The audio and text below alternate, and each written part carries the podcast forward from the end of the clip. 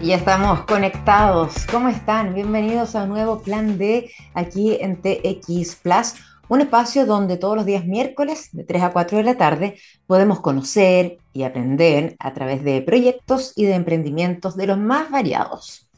¿Sabían ustedes que la mayoría de los emprendimientos que obtienen financiamiento alternativo son liderados por mujeres? A ver, vamos brevemente al contexto. Debido a las dificultades que los emprendedores han enfrentado por la pandemia y por la situación económica, claro, son varias las pymes que han buscado financiamiento alternativo a través de plataformas digitales. ¿Por qué? Porque es difícil conseguir plata y fácil caer en prestamistas con tasas muy altas. La FinTech Red Capital, que ha otorgado créditos a más de 10.000 pequeñas y medianas empresas, hizo un análisis sobre este tema. Y según el resultado, el 63% de los emprendimientos que buscan y acceden a financiamiento alternativo son liderados por mujeres, que son las que han realizado grandes esfuerzos por mantenerse. En esa búsqueda se han encontrado con el financiamiento digital a tasas bajas y con dinero que obtienen de inmediato, que les permite seguir levantando su negocio. Hay que pensar que el financiamiento alternativo digital en un minuto evalúa a la persona y en menos de tres días ya tiene el dinero para trabajar. Según Red Capital, los emprendedores que más solicitan financiamiento alternativo son almacenes de barrios, vendedoras, vendedores de productos varios como limpieza, boutique, imagen, belleza, y también hay costureras, transportistas y emprendimientos de alimentación. Los microcréditos que se otorgan en el financiamiento digital pueden ir desde los 300 mil pesos a los 3 millones y medio. Comenzamos este plan D de miércoles 28 de septiembre escuchando a Blondie con One Way or Another.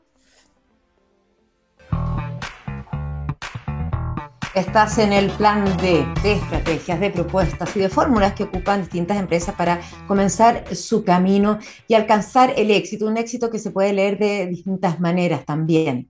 Hoy vamos a conversar sobre un emprendimiento de corte social cuyo propósito se relaciona con el mundo de los niños, los niños en situación vulnerable, invitando a todas esas organizaciones de la sociedad civil que quieran sumarse a esta causa. ¿Cómo lo hacen? ¿Quiénes están detrás de esta iniciativa? ¿Cómo se sostienen el tiempo? ¿Qué resultados han tenido? Bueno, las respuestas a estas preguntas y a todas las que esperamos les resulten a ustedes interesantes, las vamos a conocer de la voz de Rafael Moyano, director del Sistema Transforma. Rafael, un gustazo tenerte aquí en el Plan D. ¿Cómo te va? Bien, hola Barichu, nada, un, un gusto también estar aquí compartiendo con ustedes este ratito y ojalá que sea eh, útil también a las personas que nos estén escuchando, que pueda ser también eh, inspirador, ojalá, para, esos emprendedores y emprendedoras sociales que sabemos que hay a lo largo y anchito de Chile, eh, para que bueno, podamos también transmitir lo que hacemos y ojalá que muchas más personas se sumen a tantos desafíos que hay. Exacto, incentivar a través de, de su experiencia. A ver, Rafael, ¿qué es este sistema que ustedes han llamado Transforma y que nació el año 2016, no? Así es, así es. Bueno, el sistema Transforma es eh, un, área dentro de la Fundación Colunga. La Fundación eh, Colunga, eh, aprovecho para contar que estamos de aniversario, estamos cumpliendo 10 años. es una organización que lleva desde, pues eso, desde hace una década, mm. tratando de impulsar y fortalecer el ecosistema de organizaciones de la sociedad civil en Chile a través de un montón de distintas iniciativas. Em, claro, como todo emprendimiento, ¿verdad? nació eh, apoyando algunas iniciativas, tratando de, sumarse a algunos desafíos. Y con el paso del tiempo eh, la Fundación ha ido cada vez tratando de focalizar más su acción y tratando de especializarnos también, ¿verdad? En, aquello en que en lo que podemos realmente ser un, verdadero aporte. Y ahí es donde nace un poco este sistema Transforma, que efectivamente em, hereda una trayectoria de casi siete años de fondos concursables que hemos ido entregando a organizaciones de la sociedad civil y que, como te digo, hoy en día lo materializamos en este sistema Transforma, que ahora te contaré un poco con más detalle de qué se trata, pero que finalmente es el dispositivo que pone la Fundación Colunga al servicio de la sociedad civil en Chile para poder fortalecer, acompañar y em, apoyar a proyectos e iniciativas sociales que tienen el foco puesto en la mejora de la calidad de vida de la niñez en Chile. En este caso es la niñez. Ustedes trabajan en esa área dentro de la Fundación Colunga y, como esta plataforma que tú bien dices que, eh, que la Fundación pone a disposición eh, y llama, ¿no? Hace un llamado a la sociedad civil en el fondo a, unirse y ustedes hacen eh, un match. ¿cómo, ¿Cómo cubren esa necesidad? Claro, así es.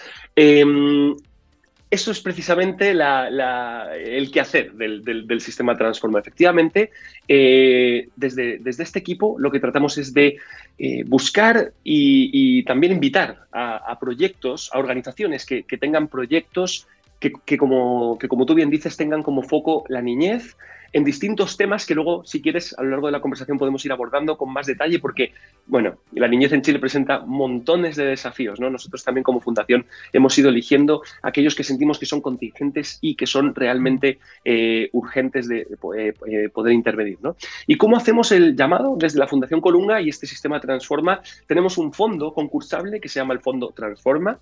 es difícil equivocarse porque todo, todo le, ponemos el mismo apellido, porque finalmente lo que buscamos, ¿no? Apoyar a transformar proyectos y organizaciones que quieren aumentar, mejorar y escalar su impacto. Entonces, hacemos este llamado a organizaciones que tengan proyectos, que tengan como foco la niñez y los invitamos a este fondo concursable anual. Eh, este fondo tiene distintas etapas, se presentaron en el mes de mayo más de 100 iniciativas. En este minuto ya estamos en el cuarto filtro, digamos, de, de, los distintos eh, procesos de evaluación del fondo. Ha sido muy difícil, la verdad, reconocer, eh, Marichu, que hay mucho talento, hay muchas organizaciones haciendo cosas increíbles. Y bueno, ya se va terminando, digamos, este proceso de evaluación y finalmente, en el mes de noviembre, llegará una mesa de inversión social 12 eh, iniciativas. Eh, de esas 12 iniciativas esperamos poder financiar 7, em, a las cuales estaremos acompañando entre un periodo de 2 a 3 años, no solamente eh, con recursos económicos, sino también con todo un sistema de apoyo y acompañamiento a las organizaciones. Desde el, monitoreo, desde el monitoreo de los proyectos, desde el acompañamiento en la construcción de indicadores, a capacitación, fortalecimiento de medición de impacto, un montón de cosas adicionales, porque no todo es el, la billetera, aunque sin eso claro, no solamente difícilmente claro, de la mano, ¿no? Para, avanzar Efectivamente, responde como un mismo propósito. Ahora, eh, Rafael, hablando de, ti como persona, eh, no eres chileno, eres español, madrileño, me contaba fuera de micrófono. ¿Cómo fue que, que, tú llegaste a esto? ¿Qué, diagnóstico hiciste? ¿Por qué en el área de la niñez? Eh, ¿Qué problemática? ¿O cuándo, cuándo, cuándo viste que había una necesidad en esta problemática y dijiste, ya, me tiro a la piscina y me quiero sumar a, este, a esta área? Bueno, la verdad es que yo, pues desde que era un jovencito, un adolescente, ya, ya estuve muy, muy vinculado al tema del, trabajo con la, con la, niñez. ¿no? Yo fui voluntario en, mis, en, mi, en mi bachillerato, digamos, en, mi, en mis primeros años de universidad. Eh, estudié pedagogía, yo soy profesor de, educación, de, educación diferencial en mi, en mi alma mater, digamos. ¿no? Luego ya me, especialicé en pedagogía social, eh, bueno, innovación social, varias cosas diferentes, ¿no? Pero, pero mi alma mater, digamos, tiene que ver con la educación. Entonces yo, para mí ha sido siempre un tema eh, muy movilizador. Creo que mm, suena cliché la famosa frase de Nelson Mandela, ¿no? Del, de la educación es el arma más poderosa que tenemos. A mí no me gusta hablar del arma más poderosa, pero sí me gusta hablar de la herramienta o, la, o el elemento más poderoso que hay. Yo lo he visto, he sido testigo de cómo eh, familias han cambiado su realidad. Eh, porque han tenido un acceso a mejor educación, porque han tenido acceso a oportunidades que les ha brindado eh, precisamente el poder acceder, no sé, a, un, a, una educación de mayor calidad, a una eh, posibilidad de enseñanza técnico-profesional o incluso universidad. Y he visto realmente con mis propios ojos cómo la educación es un elemento verdaderamente transformador. Eso ha sido lo que a mí me ha ido movilizando y bueno, llevo ya en Chile siete años, estuve también en Perú un año antes de, vivir en Chile y siempre ligado al tema de la infancia, cooperación al desarrollo, proyectos, eh, digamos, con ese impacto, porque bueno, para mí es como la llave de, realmente la sociedad que queremos construir, creo que parte por eh, igualar esas oportunidades, o mejor dicho, igualar el acceso a las oportunidades. Y eso, pues si no se, si no se traduce en mejores políticas de, educación, mejores políticas de acceso a, estas oportunidades, pues es difícil conseguirlo. Así que ya te digo, en mi caso es algo de lo que siempre, eh, a lo que siempre he estado ligado. Así se ve, es propósito de, vida, cuando se habla tanto también del propósito. Rafael, ¿cómo llegaste a, Colunga? Porque tenías que buscar eh, alguna institución o algún lugar donde eh, canalizar todo tu, todos tus, deseos y todas tu, también tus deseos, digo, de, mejorar la sociedad, eh, apoyando justamente a, los niños que son el futuro y a través de la educación. ¿Cómo llegaste a Colunga? Claro. Bueno, la verdad es que por vueltas de la vida, porque yo ya había estado, eh, bueno, la Fundación Colunga se ubica en el Hub Colunga, también con su, que su propio nombre también eh, pertenece a la, misma fundación, que estamos en, Bustamante 26, ahí al ladito de, Plaza Italia. Y bueno, yo había estado varios años trabajando allí porque eh, estuve, pues cuando llegué a Chile, más de tres años eh, trabajando en América Solidaria, en la Fundación América Solidaria. Y ahí ya empecé a conocer el trabajo de la, de la Fundación Colunga, eh, conocí a varias de las personas que, que, son parte del equipo y ahí, bueno, me di una, una, vuelta también por otras organizaciones, estuve incluso en el mundo privado también eh, haciendo temas de consultoría, de acompañamiento de equipos, de personas y, bueno, por vueltas de la vida, desde hace prácticamente seis o siete meses volví a la Fundación que ya, bueno, conocía, al Hub, volví al Hub, pero en este caso a la Fundación Colunga, ¿no? Ya conocí a varias personas y bueno, eh, existía una oportunidad también de, poder entregar ahí y bueno, pues así fue como, como me sumé a este desafío. Y pero a propósito de oportunidades, ¿se puede hacer más en el sector, o a lo mejor estoy siendo súper prejuiciosa en mi pregunta, o tendenciosa, más en el sector em, eh, público o privado? Bueno, yo creo que esa pregunta em, es como la famosa frase de la pescadilla que se muerde la cola, ¿no? O sea, yo creo que no hay eh, una, una, una, intervención efectiva que no contemple eh, una colaboración público-privada. Yo precisamente hace, hace poquitos días hablaba con, con Tadashi, con Tadashi eh, Takaoka, que... Ah, sí, por supuesto. de, hecho, de hecho, mañana vamos a estar... Lo sigo, lo sigo por redes. Sí, vamos a, estar, vamos a estar mañana con él también en un ciclo de, conversaciones sobre innovación social, precisamente al que dejo aprovecho y dejo a todo el público invitado también. Ah, por favor, eh, ¿dónde? Da, las coordenadas de eso. Sí, bueno, eh, pueden encontrar información en las redes sociales de Colunga. Son unas charlas de innovación, ciclos de innovación social que estamos eh, armando, parten mañana y son durante cuatro jueves más y estamos trayendo a personas referentes del mundo de la innovación en distintos aspectos y bueno, va a estar súper interesante, así que ahí dejo invitado a través de las redes sociales de la Fundación, está, pueden encontrar en Instagram, en, en, el, en LinkedIn también de la, de la Fundación Colunga y van a encontrar el, formulario para inscribirse, es Excelente. Así que ahí los dejo invitados. Bueno, y, lo que te decía, Marichu, pues con, con Tadashi conversábamos, ¿no? Precisamente de esto.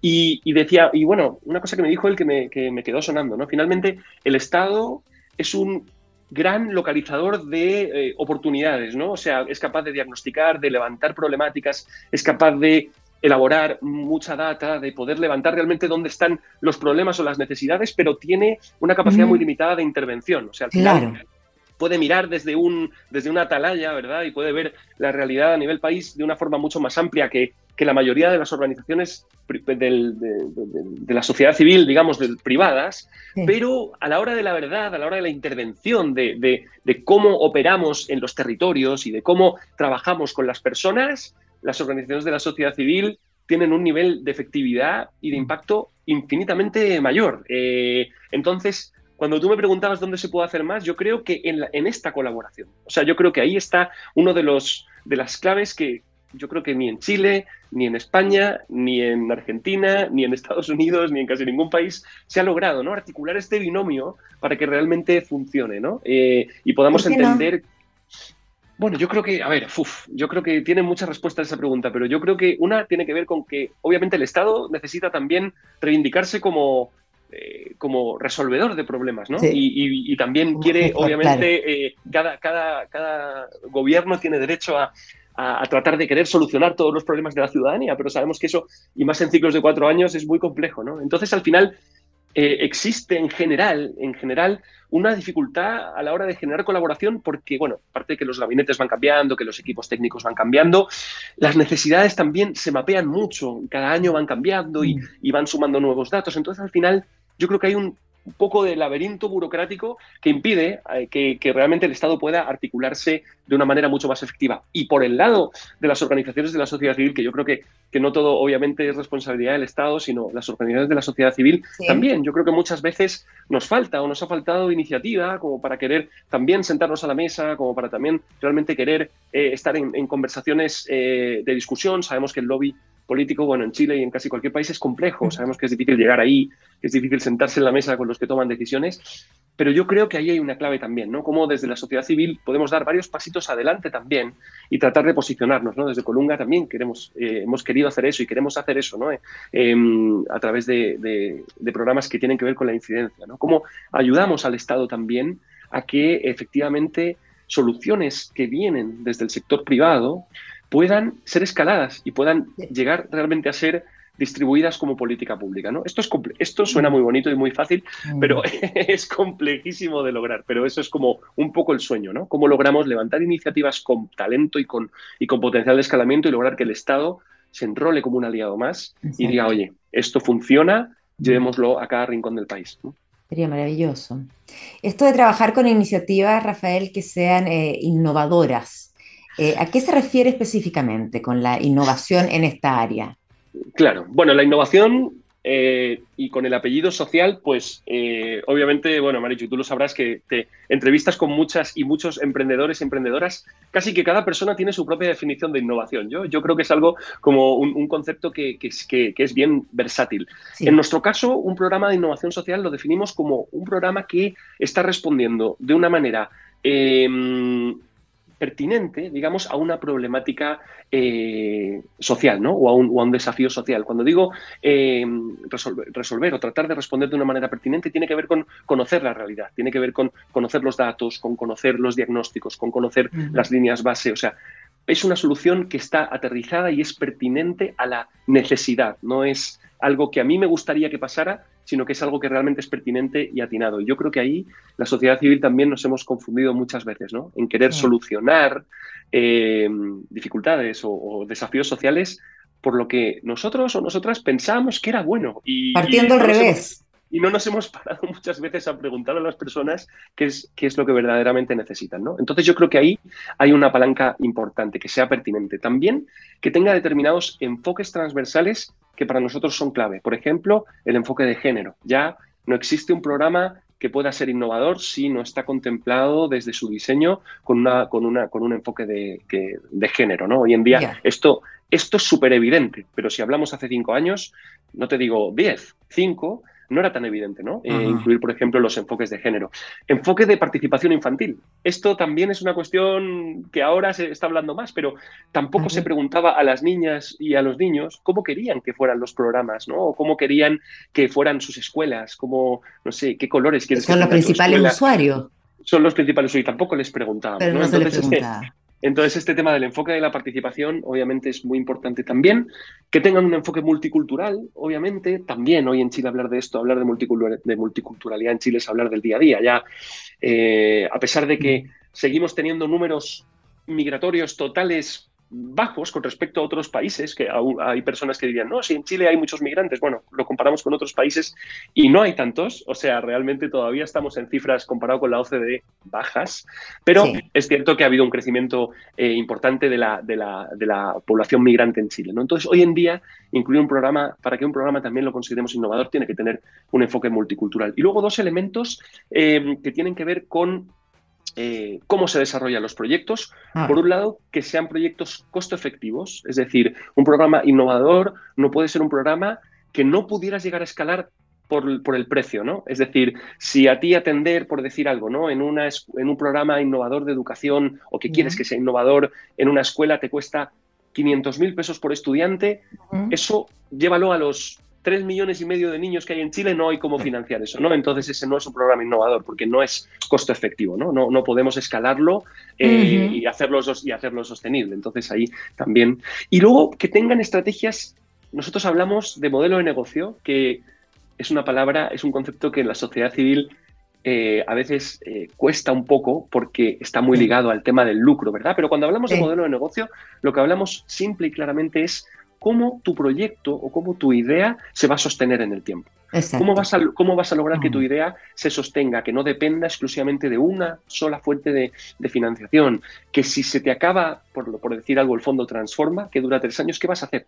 ¿Cómo vas a seguir financiándote? ¿Cuáles son tus ideas para generar una estrategia de sostenibilidad que te permita mantener vivo y escalando tu proyecto? ¿no? Yo te diría que eso es un poquito el resumen como de lo que podría ser innovación social, insisto, a la mirada de Colunga, eh, pero que pensamos que sí es importante hacer estas distinciones porque, bueno, son, son cosas esenciales que también nosotros eh, estamos buscando ¿no? a la hora de, impulsar. Tiene indicadores diferentes, como tú bien nos explicabas, eh, la palabra esto de, el mercado ¿ah? o tipo de negocio. ¿no?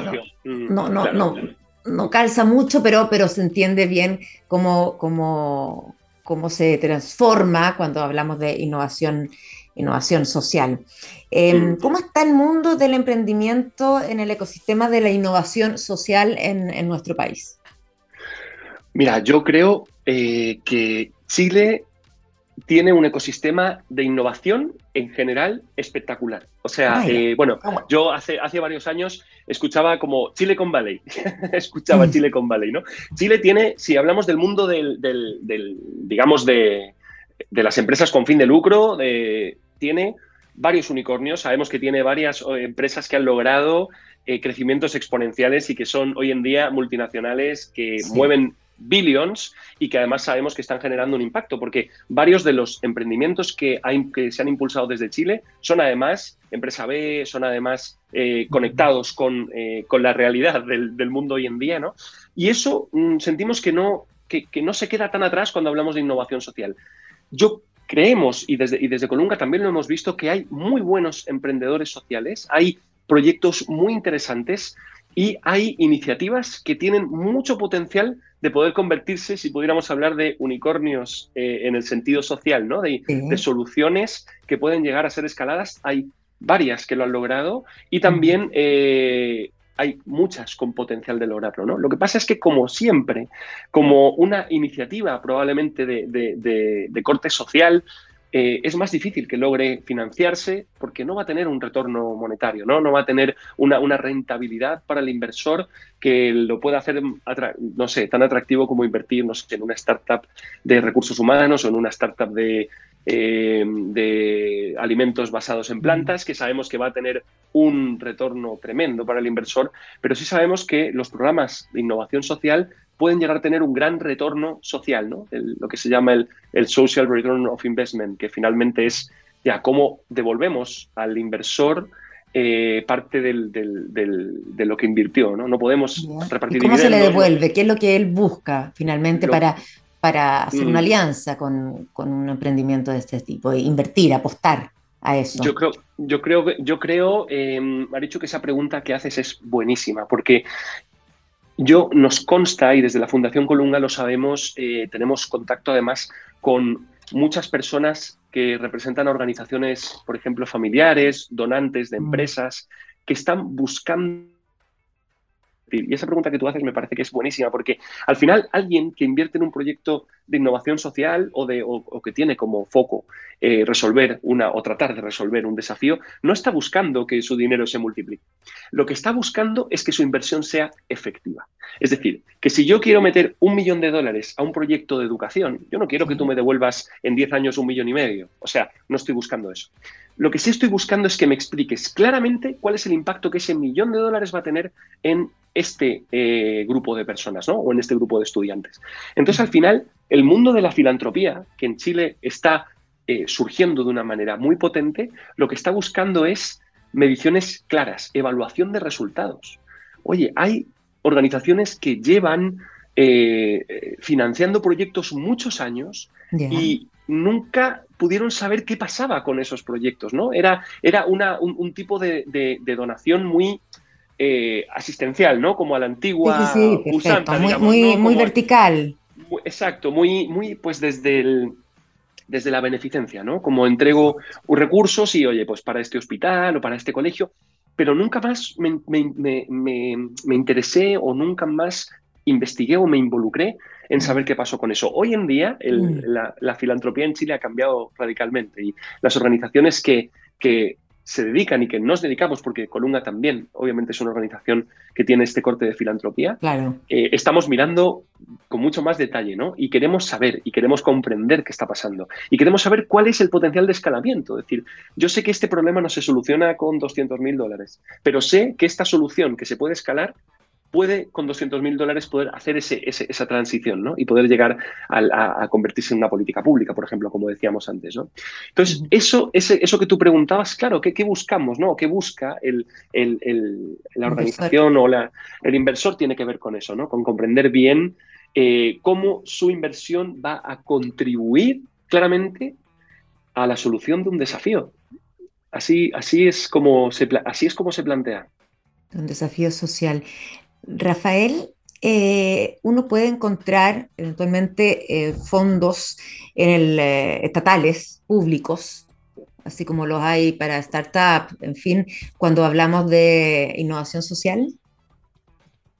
Sí, sí, sí, sí, hay varios, hay varios. Em, y no solamente estatales, sino también privados. Hay, hay varios fondos en que que están, digamos, em, buscando organizaciones en distintas etapas. De hecho, eso nos pasó un poco en Colunga también. Eh, originalmente el fondo Transforma en un momento se llamó Innovadores, en otro momento Emprende el Viaje, y se ha ido, ha ido mutando un poco el fondo en función de a quién iba dirigido. ¿no? Eh, si, por ejemplo, estábamos tomando una organización eh, casi como con un capital semilla, por ejemplo, una organización, una idea, ¿verdad? Y poder hacer esa idea eclosionar, Hoy en día, eh, nosotros como Fondo Transforma no estamos buscando ideas, sino proyectos que ya tengan cierto nivel de consolidación, pero sabemos que hay eh, fondos de otras organizaciones de filantropía, otras organizaciones donantes que están buscando, por ejemplo, proyectos en esa fase de semillero y también el Estado. Bueno, Corfo, sabemos que tiene varios proyectos, aunque están más ligados también al emprendimientos, digamos, con, fines de lucro. Eh, Fosis, por ejemplo, tiene el Innova Fosis, que es un proyecto también, es un, es un fondo que busca organizaciones que estén proponiendo soluciones que estén en primera etapa. El Ministerio de Desarrollo Social tiene varios fondos concursables también. O sea, hay, hay fondos, no, no te diría que es como, bueno, barra libre, pero hay oportunidades y sobre todo, como yo siempre digo también, cuando un proyecto o una idea es buena, al final va a encontrar quién la financie. Yo creo que que la cuestión es saber explicar bien cuáles son los resultados, explicar bien tu idea, explicar bien tu teoría del cambio, ¿no? O sea, qué es lo que quieres que pase con, con, los participantes o con las niñas o los niños que participen en tu proyecto. Y al final, si, si, si eres capaz de armar un buen relato y eres capaz de convencer, alguien va, a querer sumarse a ese desafío y va a verle potencial. Es que yo creo que hay... difícil Rafael, ¿no? En la mm. idea, más allá. En, plantear bien la idea, la solución. Claro, yo creo que, que a todos, probablemente a todas, se nos ha ocurrido más de una vez una solución que acabaría, no sé, con el hambre en el mundo, ¿no? O, con, o con, la pobreza, ¿no? Diríamos, oh, si hiciéramos esto a todo el mundo, ¿verdad? Y, nos y muchas veces nos acostamos pensando en eso, oye, y si se hiciera esto y esto está bien. Yo creo que las ideas son, eh, son la, bueno, la, gasolina de los sueños, pero obviamente si no somos capaces de aterrizar eso en, en, bueno, ¿cómo lo hago? ¿Cuánto me va a costar? Eh, ¿Cómo lo voy a ir escalando? ¿Cuál es mi plan de acción? La pertinencia de la que hablabas tú recién. Claro, ¿es pertinente o no lo es? Oye, a lo mejor mi idea es maravillosa, pero voy al territorio y le pregunto a, las personas y me dicen, nada que ver. O sea, aquí, eso, aquí no queremos eso, ¿no? O, ¿no? o no nos serviría eso. Entonces yo creo que todo esto es como una buena idea se puede convertir en un proyecto viable y escalable pero cuando lo pasamos de alguna forma por este, por este test, ¿no? Y, diciendo, bueno, ¿cómo lo escalo? ¿Es pertinente? ¿Tiene enfoque de género? ¿Tiene enfoque multicultural? Eh, ¿Es costo efectivo? ¿Cuánto me costaría? Si una solución cuesta miles de millones, no va a ocurrir. O sea, nadie va a financiar esa cantidad, ni siquiera el Estado, ¿no? Entonces yo creo que ahí hay una serie de elementos bien importantes y hoy en día yo creo que el, uso de las tecnologías y la digitalización de, nuestra vida, eh, que la pandemia nos, aceleró, ¿no? aunque ya venía pasando, pero la pandemia nos empujó al, abismo, creo que ayuda mucho a este tema del costo efectividad, porque finalmente hoy en día sabemos que es mucho más fácil, puedes llegar a un público mucho más amplio con un costo similar al que, no sé, tendrías una charla para 10 personas y la haces por Zoom, pueden llegar 5.000 personas y te cuesta exactamente lo mismo. Eh, sabemos que el costo efectividad hoy en día, la tecnología y la digitalización em, puede ayudar mucho a que esas soluciones eh, realmente sean escalables. Eso es maravilloso. Es interesante escuchar eh, y aprender, ¿no? Que eh, el emprendimiento con innovación social, en innovación social, así como el emprendimiento que busca retorno, digamos, económico, por decirlo de alguna manera, tienen un, camino muy, muy similar. Esto de la iteración, muy interesante. Eh, para todos quienes nos escuchen, a lo mejor tienen en mente una idea para solucionar o ir en la solución de alguna problemática de tipo social, que bueno, también es un camino pedregoso, ¿no es cierto?, donde se puede pasar mal, hay que volver a, revisarse y, que el éxito, con las características que, aquí tiene, que tú nos has explicado, eh, no es fácil, no, lo, no, no, necesariamente, no es evidente que los alcances en uno, en dos o en tres años. Mm. O sea, yo creo que el, otro día no me acuerdo dónde escuchaba, pero nueve de cada diez startups fracasan. Eh, o ocho de cada diez. ¿cierto? 8 de cada 10. Entonces, lo que pasa es que en las noticias, en LinkedIn, en el diario financiero, en la televisión, te aparece la que la rompió, ¿no? Y la que logró un gran éxito, pero hay 8 mm. que se quedaron en el camino, ¿no? Y que no lo consiguieron. Eh, obviamente que en el mundo de la, de la innovación social y, del, y, del, y de las organizaciones de la sociedad civil eh, pasa exactamente lo mismo, ¿no? O sea, eh, muchos de los programas no tienen unos resultados deseables, ¿no? O no tienen unos, unos resultados que realmente puedan afirmar que logramos cambiar alguna eh, realidad, ¿no? Pero eso nos, nos, pasa en Chile y pasa en todo, en todo el mundo. O sea, al final la filantropía y la intervención social es muy compleja. O sea, yo al final eh, siempre digo, bueno, resolver un, problema eh, o, o un desafío de índole social tiene tal cantidad de aristas y de componentes que realmente es muy complejo, ¿no? O sea, podemos con el tiempo ir cambiando determinadas dinámicas e ir logrando mover la aguja, pero es muy, muy complejo, ¿no? Entonces, claro, tiene vida propia, tiene vida propia, ¿no? Y además es como algo que va creciendo, es como, es como un ser humano, digamos. Es, que es un ser humano, son muchos seres humanos y, y, es tan y es tan volátil además, es tan volátil, o sea, tú imagínate la cantidad de programas sociales que, terminaron abruptamente con la pandemia, ¿no? Lo mismo que emprendimientos económicos o startups que, dijeron, oye, y ya, los, los pocos que pudieron, lo, hago por Zoom, me digitalizo, ya algunos sobrevivieron, ¿no? Asomaron la cabeza y lograron, pero muchos quedaron en el camino, muchas, muchas empresas cerraron, muchas tiendas, muchas cerraron y, son negocios que se perdieron, ¿no? Lo mismo pasó con proyectos sociales, ¿no? Con programas sociales que no pudieron sobrevivir a la pandemia y tenían unos modelos tan basados en, el, en, la presencialidad y en la, y la intervención. ¿Por eso? ¿Por esa razón principalmente? esa, es una, esa, es una, de ellas, esa es una de ellas, que yo creo que era la más, que creo que era la más fácil de solucionar, porque al final se, podía adaptar, ¿no? Con tecnología y con, y con, y como te digo, con algunos de los canales digitales, y otras porque, bueno, también las prioridades van cambiando, ¿no? Entonces algunas... de los inversores. Claro, la de los inversores o, la, del Estado, por ejemplo, ¿no? Entonces, al final, eh, determinados programas que a lo mejor eran importantes hace tres años, después de la pandemia ya no lo son tanto, ¿no? Y, ahora mismo las prioridades cambian y a lo mejor ya no estamos mirando tanto determinadas cosas eh, y realmente estamos queriendo eh, impulsar o, potenciar otras. Entonces, yo creo que ahí... permanente. Claro, entonces yo creo que ahí la, respuesta pues es un poco la misma, ¿no? La, claro que muchos programas sociales fracasan, hay otros que lo logran, pero ahí obviamente eh, siempre hay un, siempre hay un, bueno, un, número interesante que, van, que van logrando, que van, que van evolucionando, que van eh, mejorando su impacto, pero no, para nada es un, es un, es un indicador que podamos decir es éxito asegurado, ¿no? Mucho menos. Rafael, vamos a seguir conversando contigo, por supuesto, de la séptima versión ya de este fondo concursable del Transforma 2022. Hacemos una pausa, vamos a escuchar música. Paul McCartney, ¿te tinca? Me encanta. Ok, esto es Young Boy en TXS Plus, en el plan D. Escuchábamos a Paul McCartney con Young Boy aquí en plan DDTXS Plus. Seguimos avanzando en el programa de esta tarde, son las 3 con 41 minutos y tenemos que seguir aprovechando a nuestro invitado de hoy, a Rafael Moyano, director del sistema Transforma. Estábamos embaladísimos conversando mientras cantaba Paul y, y me contabas lo, lo, que está pasando desde hace un tiempo, que se están eh, cruzando tanto eh, la startup tradicional, digamos, el emprendimiento, ¿no es cierto?, con, con fines de lucro, con eh, la mm. social, porque la startup em, que, busca, que busca ganancias económicas está también buscando un impacto social. Mm. Me gustaría que, que profundizaras tú en eso, en esa observación, que está muy interesante.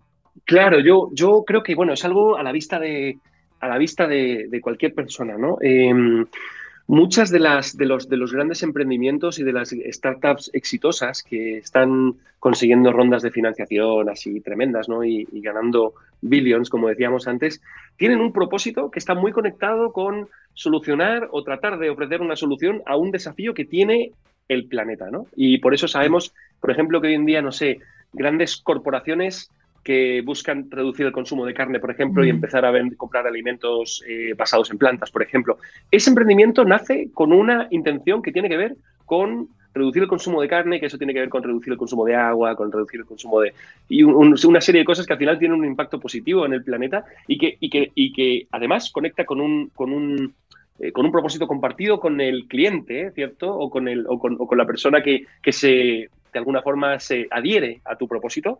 Y entonces logras no solamente un consumidor, sino un fan, ¿no? Logras como un, un, una persona que realmente ama tu producto, ¿no? Entonces yo, como, como, como tú bien decías, eh, finalmente, Marichu, yo creo que este mundo eh, de, la, de la innovación social se está cada vez cruzando o está con una línea cada vez más cercana eh, a, este mundo de las startups y de los emprendimientos, eh, digamos, como se han conocido tradicionalmente. ¿no? Y yo creo que esto, esto es mi opinión, yo creo que esto es bueno, porque finalmente eh, yo creo que el, problema que ha habido y, este digamos, este rechazo o este, o este choque de, ideas ¿no? entre, entidades con fin de lucro y entidades sin fin de lucro, yo creo que se ha visto muy contaminado por el modelo, no sé, del, del siglo XX de, cómo las empresas han funcionado, ¿no? Y, cómo han sido basados en una economía absolutamente extractiva, eh, de explotación de recursos, de personas y, de, y todo con tal de conseguir un grandísimo lucro y repartirse entre 10 o 12 personas, muchos, eh, eh, muchos dividendos y muchos bonos. ¿no? Eso como que nace un poco de esa, de, esa, de esa creencia, ¿cierto? Que bueno, no es una creencia, es un, hecho, es un hecho. Entonces yo creo que eso nos sigue como resonando y nos sigue como contaminando un poco el hablar de con fin de lucro. ¿no? Una organización puede ser perfectamente con fin de lucro y no ser una organización eh, que tenga una connotación negativa, que se estén, no sé, reventando el planeta o que estén eh, esclavizando a las personas para que trabajen. Puede tener una política tremenda de inclusión laboral, puede tener una política tremenda de eh, huella de carbono, puede tener una política tremenda de un montón de iniciativas y finalmente estar consiguiendo que sus ideas sean financiadas por personas que están dispuestas a pagar. Entonces, finalmente sí. Dime. No, te, claro, no, te decía que si ese clic lo logramos hacer en el, en el mundo de, la innovación social y decir, oye, ¿por qué no puedo tratar de buscar mm. financiar mis proyectos?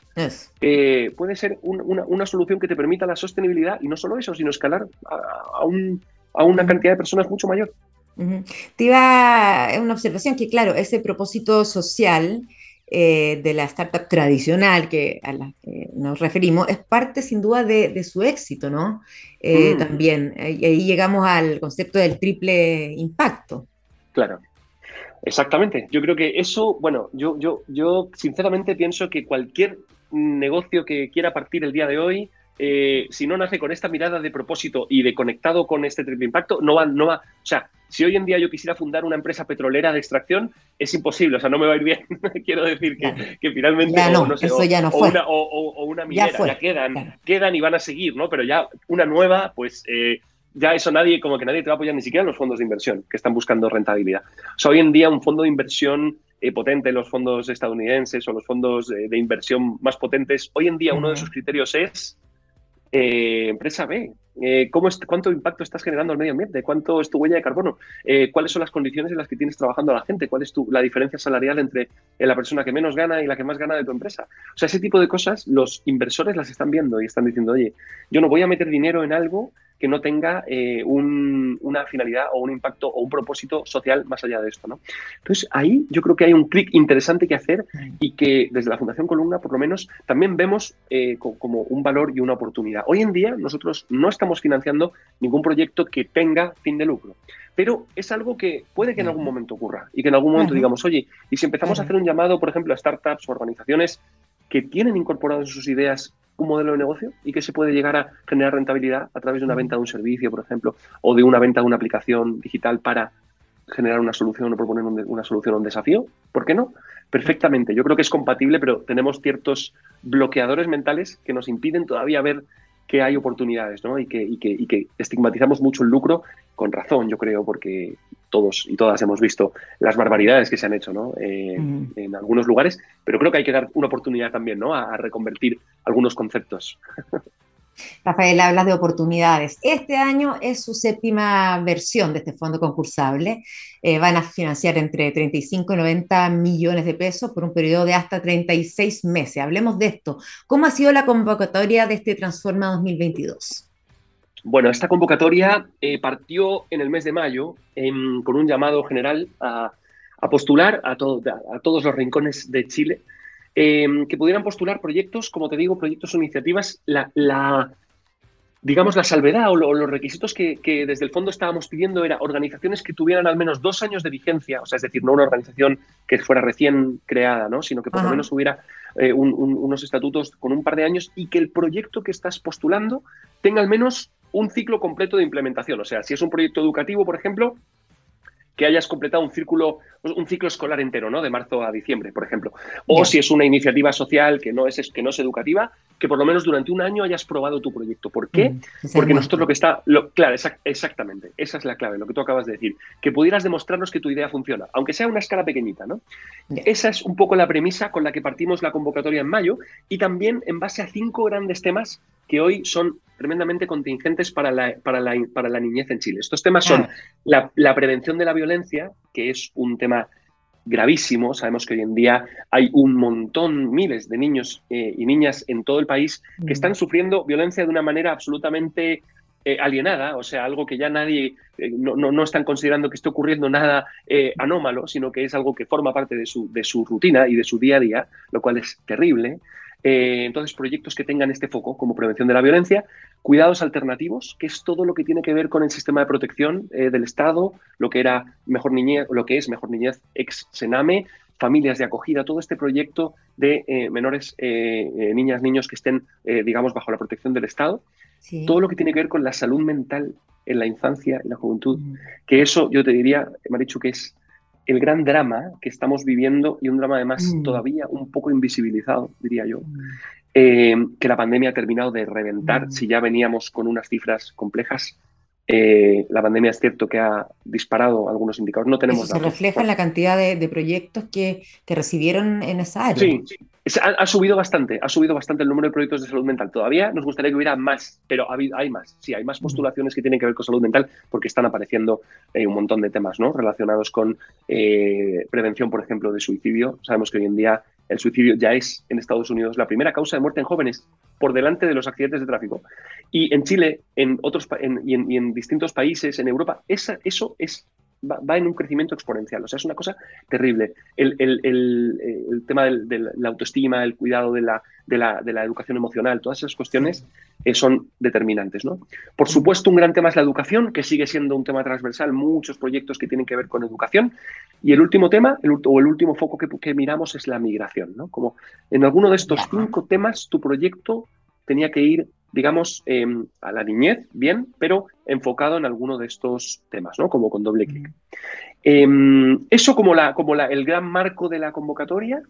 Y cómo se fue desarrollando, llegaron más de 100 iniciativas, como te decía, en mayo.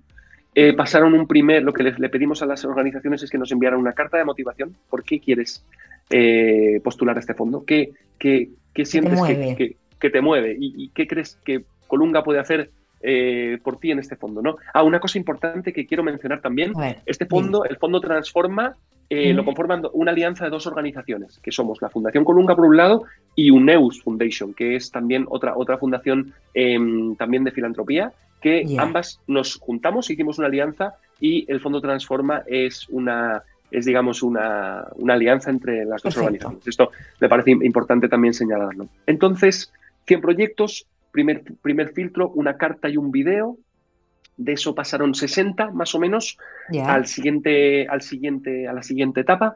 La siguiente etapa fue un formulario en el cual queríamos conocer un poco más del proyecto, eh, cuáles son los objetivos, cuáles son los indicadores, cómo lo, cómo lo vas a medir, cuál es un poco tu teoría del cambio, es decir, cómo esperas que, este, que la solución que tú estás proponiendo eh, genere unos resultados esperados, ¿no? Y también algo con respecto a presupuesto, ¿no? Como, como cuánto, cuántos recursos necesitas, cómo tienes pensado gastarlos. Y eh, de esos quedaron 30, bueno, un poquito más, 32. Esas 32 están, de hecho, hoy, ayer, ayer, sí, ayer se terminaron todas las entrevistas, que es la última fase, a estas 32 organizaciones se las entrevistó individualmente a cada una. Todo esto eh, hay un equipo maravilloso detrás a, la que, a las que, por cierto, les mando un gran abrazo porque han hecho un esfuerzo tremendo al equipo del, sistema Transforma, eh, porque han sido muchas entrevistas y, una carga muy, muy, muy intensa de trabajo. En general, ¿por este qué, eh, perdona, en general, ¿por qué no avanzan algunos proyectos? ¿Hay algún denominador común?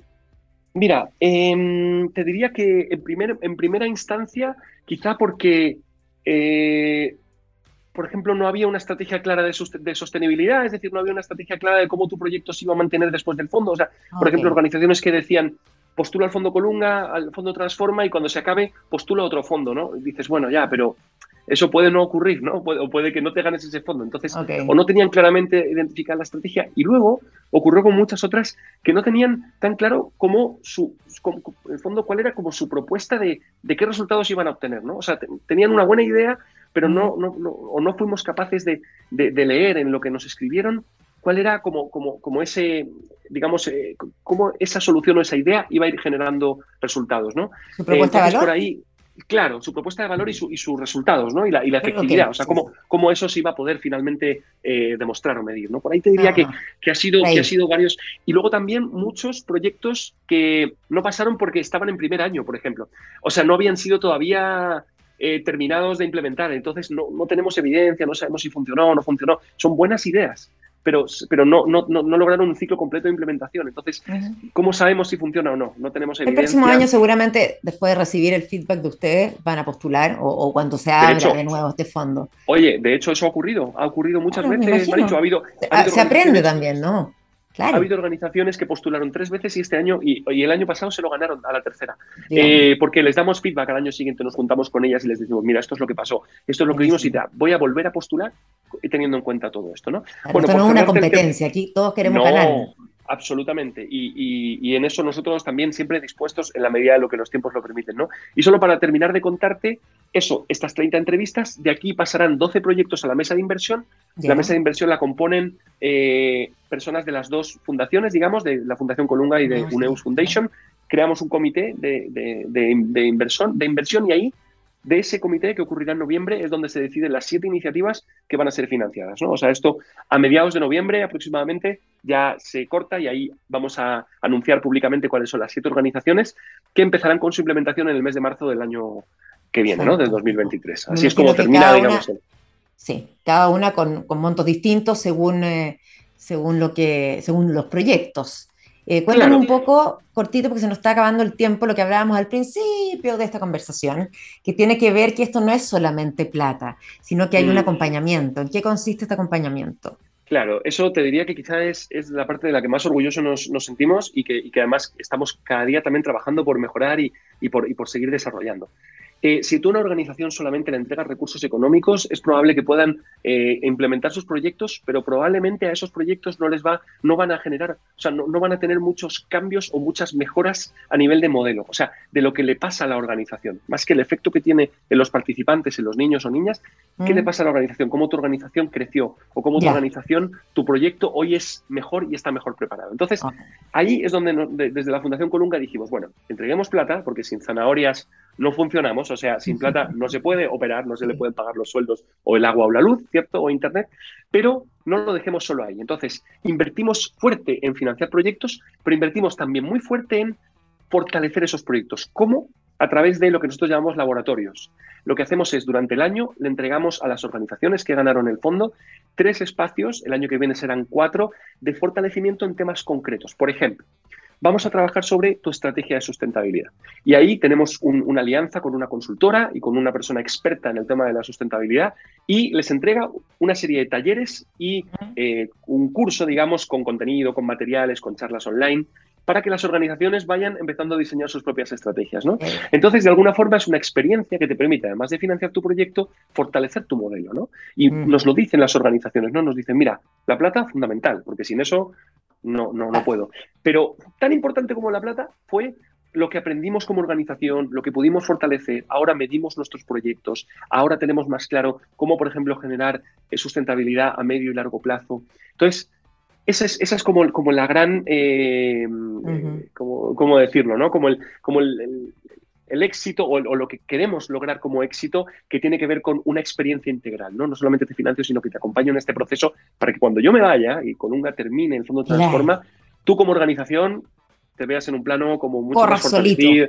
Exactamente, y lo logran, lo logran. Que forme un círculo eh, virtuoso y después tú mismo estés eh, acompañando, ayudando, capacitando a, nuevos proyectos, a nuevos emprendedores en innovación social. Rafael, te quiero agradecer mucho esta conversación. Hemos aprendido muchísimo. Felicitarte, por supuesto, y que salga lo mejor de lo mejor de este fondo concursable Transforma 2022.